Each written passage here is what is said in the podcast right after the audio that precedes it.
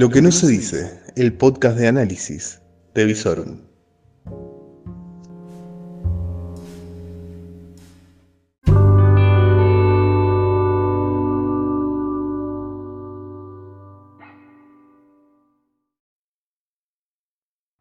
Muy pero muy buenas noches, soy Lucas Arzamendia y hace 45 noches que no salgo de mi casa. Esto es otro capítulo de Aislados, tu podcast personal, diario de una cuarentena. ¿Cómo les va? Yo muy contento de encontrarme nuevamente con ustedes. Y aquí, transitando el fin del sábado, principio del domingo, gracias a Dios, sin mayores novedades acerca de el coronavirus. Por lo menos por esta zona de la Pampa Argentina. ¿Quieren que actualicemos números? Bueno, los números locales son muy pero muy fáciles de actualizar.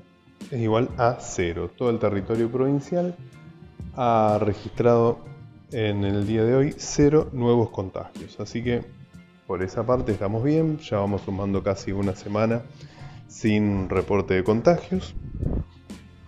Por lo cual, estimo yo, estará dentro de los números del gobierno para poder definir una flexibilización de la cuarentena. Claramente la pelota queda en la cancha de Pablo Hapkin y de Omar Perotti, bueno, también de los otros intendentes. Eh, Leonardo Charel en Venado, Jatón en Santa Fe, Castellano en Rafaela. ¿Qué van a hacer?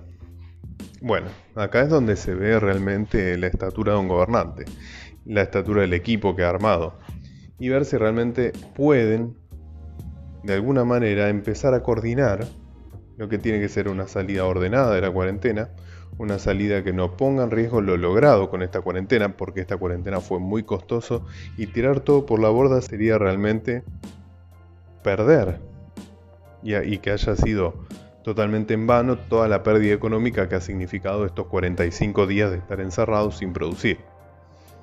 Por lo tanto, señores intendentes, señor gobernador, la escena es toda suya. Por el otro lado tenemos los números, eh, los números nacionales, que los números nacionales no son tan alentadores como los números locales. Fíjense que tenemos 12 muertes en el país y un total de 237 muertes en lo que va de esta cuarentena. En cuanto a los casos nuevos, tenemos 149 casos en las últimas 24 horas, con lo cual tenemos 4.681 contagiados, 237 fallecidos y 1.320 recuperados, por lo cual los contagiados en este momento cursando la enfermedad son 3.360 más o menos, número más, números menos. La mayoría de los contagios y de las muertes se dan como siempre, lo mismo que te vengo repitiendo la última semana, en Ciudad de Buenos Aires, provincia de Buenos Aires, Córdoba, Chaco y Río Negro. Claramente estas son zonas en donde se deberá focalizar un endurecimiento de cuarentena, medidas, medidas especiales en ciertas zonas, como por ejemplo se están dando casos de muertes y mayores contagios en el barrio eh, ex Villa 31 en la capital federal, donde deberán ver las autoridades de esa ciudad qué es lo que hacen para contener este nuevo brote. Pero bueno, el presidente está obligado a pensar a nivel nacional. Va, eso es lo que está obligado constitucionalmente hablando, porque preside todo el país. Pero si su corazón se va por el lado electoral, sabe que lo más importante está en el corazón de la pandemia. El 40% de los votantes se concentra en la provincia de Buenos Aires y la ciudad de Buenos Aires, por lo cual puede llegar a verse tentado a gobernar a todo el país solo mirando lo que pasa en los alrededores de la capital federal, allí donde la general Paz reina. Veremos qué dicen las filminas de Alberto el próximo viernes o sábado cuando vuelva a hablarnos, si es que no tenemos nuevas medidas, porque se estaba estudiando, por lo menos de parte de la provincia, empezar a permitir las obras eh, de construcción privada en las pequeñas ciudades con hasta 5 empleados. Esto en pequeñas ciudades, Rosario, Santa Fe, Rafaela, Venado todavía no tendrían novedades en este sentido. Así que seguiremos transitando este encierro con las excepciones que siguen ejecutándose. Seguimos teniendo cero contagiados, por lo cual esto marcaría que las excepciones no han hecho crecer el número de contagiados y que estaríamos totalmente dispuestos a seguir flexibilizando esta cuarentena. Por el otro lado, el otro tema que tenemos es la economía, claramente. Bueno, el ministro de Deuda hoy dio una entrevista que si no lo hubiera dado hubiera sido lo mismo. Contestó lo mismo de siempre, que busca la sostenibilidad de la deuda, que busca generar un mercado de deuda en pesos que no va a ajustar el déficit fiscal, que estamos en una situación grave, que la macroeconomía está grave, que la deuda... Bueno, todo el discurso de Guzmán que venimos escuchando desde el 10 de diciembre, bueno, exactamente todas las mismas muletillas están utilizadas en la entrevista que dio a Clarín, que no sé para qué la dio, les hizo perder tiempo, pero yo sospecho que lo disfruto, porque si uno le ve la cara a Guzmán cada vez que da una entrevista, es como que disfruta no decirle nada a su interlocutor. Es como un gran arte. Ojo, es muy difícil no dar información estando en una situación en la que uno está contestando preguntas. Igualmente dejó como dato la entrevista, en realidad fue un dato que tira uno de los periodistas en, la entrevista. En la reunión que hubo para definir medidas económicas en torno a la grave crisis generada por la cuarentena, en donde estuvieron el ministro de Desarrollo Productivo Culfas, el presidente del Banco Central, Miguel Ángel Pelle, la titular de la FIP, no fue el ministro de Deuda.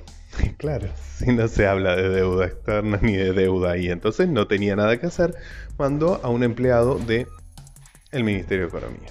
Ese no es un asunto suyo, y como les aclaró a los, periodistas antes de comenzar la entrevista, él no iba a contestar ninguna pregunta sobre áreas que no fueran de su incumbencia. Todo lo que está fuera de la deuda no es incumbencia de Guzmán, así que por favor no lo molesten. Está tratando de arreglar el tema de la deuda externa. Dice que va con buena fe, dice que va a negociar hasta el 8 de mayo y si no se logra cerrar el 8 de mayo va a seguir negociando, así que estamos totalmente en sus manos. Con un enfoque totalmente novedoso para lo que es la renegociación de deuda, con un personaje totalmente novedoso porque es un académico sin ningún tipo de experiencia en la gestión pública anterior. Veremos si esto resulta como algo a favor o algo en contra. Lo que no le podemos negar al ministro es su originalidad en el enfoque. La efectividad va a tener que ser probada. Y si no, iremos a un nuevo default, algo que los argentinos nos tomamos con naturalidad como una recaída en el resfrío. Lamentablemente tiene consecuencias muchísimo más graves que un resfrío, un default, pero bueno, como no es del mayor interés ni tuyo ni mío, porque la verdad que lo que estamos pensando en la medida de esta cuarentena es cómo vamos a llegar a fin de mes, tema deuda lo dejamos ahí congelados, que se encargue el ministro de deuda, lo que sí es interesante es que aparentemente a partir de las próximas horas el ANSES estaría depositando en las cuentas sueldos la mitad de los sueldos de los cuales se va a hacer cargo el Estado. Ojo, no de todas las empresas, solamente de aquellas que lograron cumplir los requisitos del programa de eh, asistencia al trabajo y a la producción. ¿sí? Que en el primer conteo ah, pudieron acceder alrededor de 25 de las empresas. Hubo una segunda tanda que fue notificada sobre los últimos días. No están bien los números, pero habrían eh, logrado ingresar entre un 40 y un 45% de las empresas. Así que no es un programa que haya llegado a todas las empresas. Esto es algo que tiene que dar muy claro. ¿sí? Está llegando a un universo por ahora limitado. No sabemos si al final de este programa que tiene como una primera etapa el 7 de mayo, que es la fecha en la cual los sueldos tienen que estar pagadas y van a lograr entrar todas las empresas. ¿sí? Seguramente no aquellas que son esenciales y que han logrado mantener la actividad, pero bueno, eh, la aplicación de este programa tiene algunas condiciones que son muy restrictivas, como por ejemplo que nominalmente la facturación haya sido igual o menor a la del 2019, es decir, que tiene que demostrar que era una empresa que iba camino a cerrar, a quebrar o que negreaba todas sus ventas durante el 2020 para no pagar impuestos. Pero bueno, más allá de todo eso, verificar las cuentas sueldos, aquellos que las poseen y que hayan sido notificados por el empleador de que iban a recibir esa asignación por parte del ANSES. Y a partir del día lunes se empiezan las tramitaciones de los créditos a tasa cero para monotributistas y autónomos. Así que bueno, está en plena marcha este programa, programa que el ministro en la no entrevista sí dijo, esto sí, fue una de las pocas informaciones que lograron los periodistas sacarle, dijo que eh, las medidas económicas para esta crisis se van planteando todas en un corto plazo, por lo cual no se puede comparar el paquete argentino con, por ejemplo, el paquete peruano y chileno que ya anunciaron un paquete a mediano plazo, con medidas para los próximos 2, 3, 4, 5, 6 meses. ¿sí?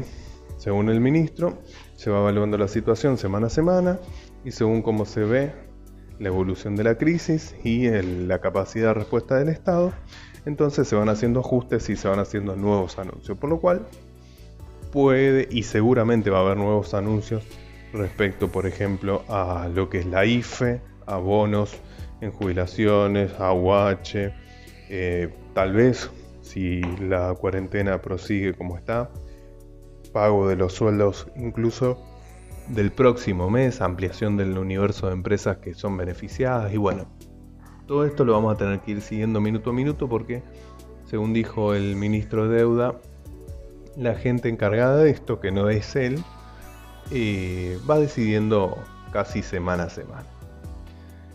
Así vamos llegando al final de la semana. A nivel local muchas novedades no hay. Pablo Hapkin presentó el programa de vidrieras en red. Es decir, los comercios vendiendo a través de una página que armó la municipalidad. Y no mucho más. ¿sí? El municipio y la provincia están concentrados en mantener y ampliar la estructura y la infraestructura de salud, contener la crisis económica y sobre todo alimentaria que se está dando en estos momentos en sectores amplios de la ciudad y de la provincia. Y espero armando el equipo para empezar a levantar la cuarentena porque esa debería ser su principal preocupación y ocupación en esta semana que comienza. Así que bueno, el otoño que se va instalando ya plenamente en la ciudad de Rosario, nos vamos despidiendo, nos vemos mañana.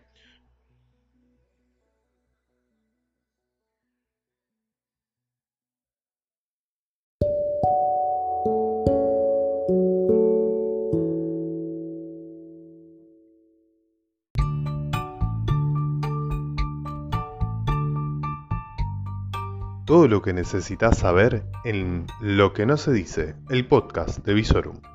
Y podés seguirnos en todas nuestras redes, www.visorum.online, en YouTube como Visorum, en Instagram y en Twitter como Visorum OK. Todo el día informado a través de nuestras redes. Lo que no se dice,